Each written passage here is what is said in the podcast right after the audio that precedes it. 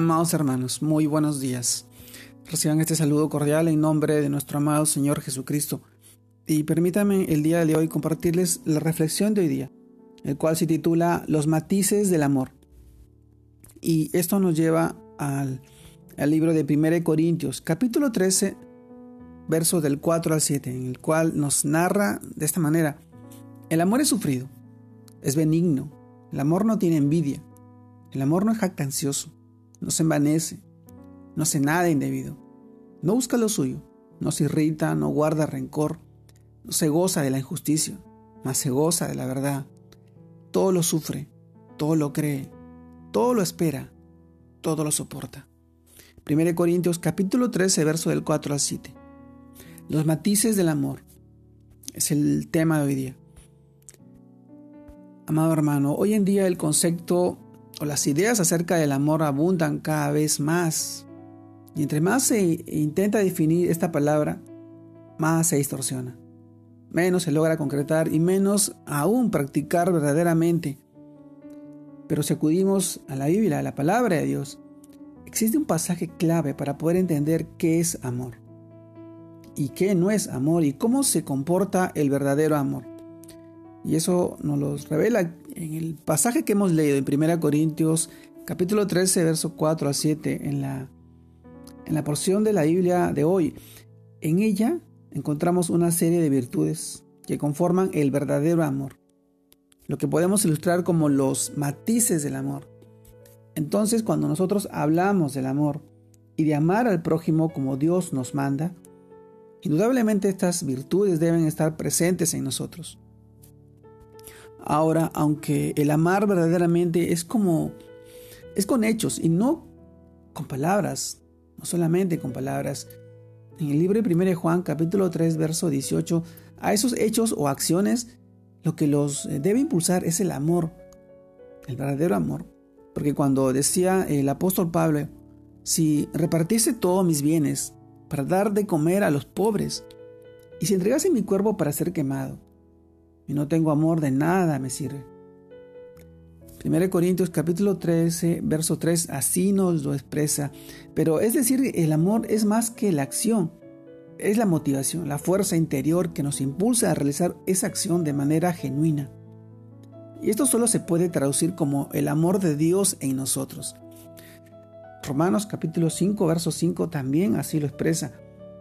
Amado hermano, entonces para nosotros saber que estamos practicando correctamente estos matices, podemos preguntarnos con qué motivación lo estamos haciendo. Por ejemplo, el matiz de la bondad.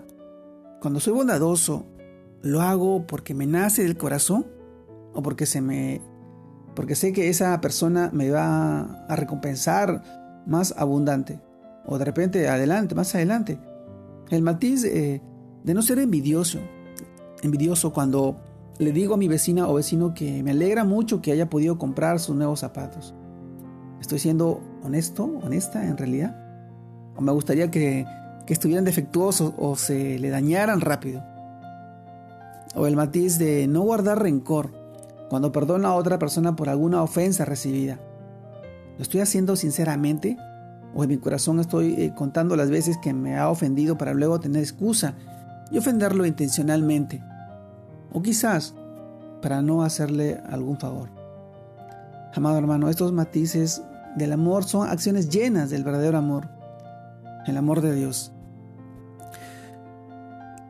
El amor de Dios es un amor ágape, en el cual nos, nos ama de una manera incondicional, una manera eterna, una manera sin límites, una manera que le entrega todo, a pesar de que nosotros no, no, no le paguemos con ese amor el amor de Dios es lo que nos cultiva y nos motiva y nos enseña a aprender cada día más, a cuales somos eh, llenos y guiados a través de su Espíritu. El amor es, es el amor que, que nuestro amado Señor Jesucristo, Jesucristo entregó todo en la, en la cruz, por ti y por mí, por salvarnos del estado en el que estábamos, muertos en vida espiritualmente a raíz del pecado. Ese amor que un día te promete que estarás a su lado, más allá de esta, de este tiempo, de este proceso, de esta etapa de, de la vida física.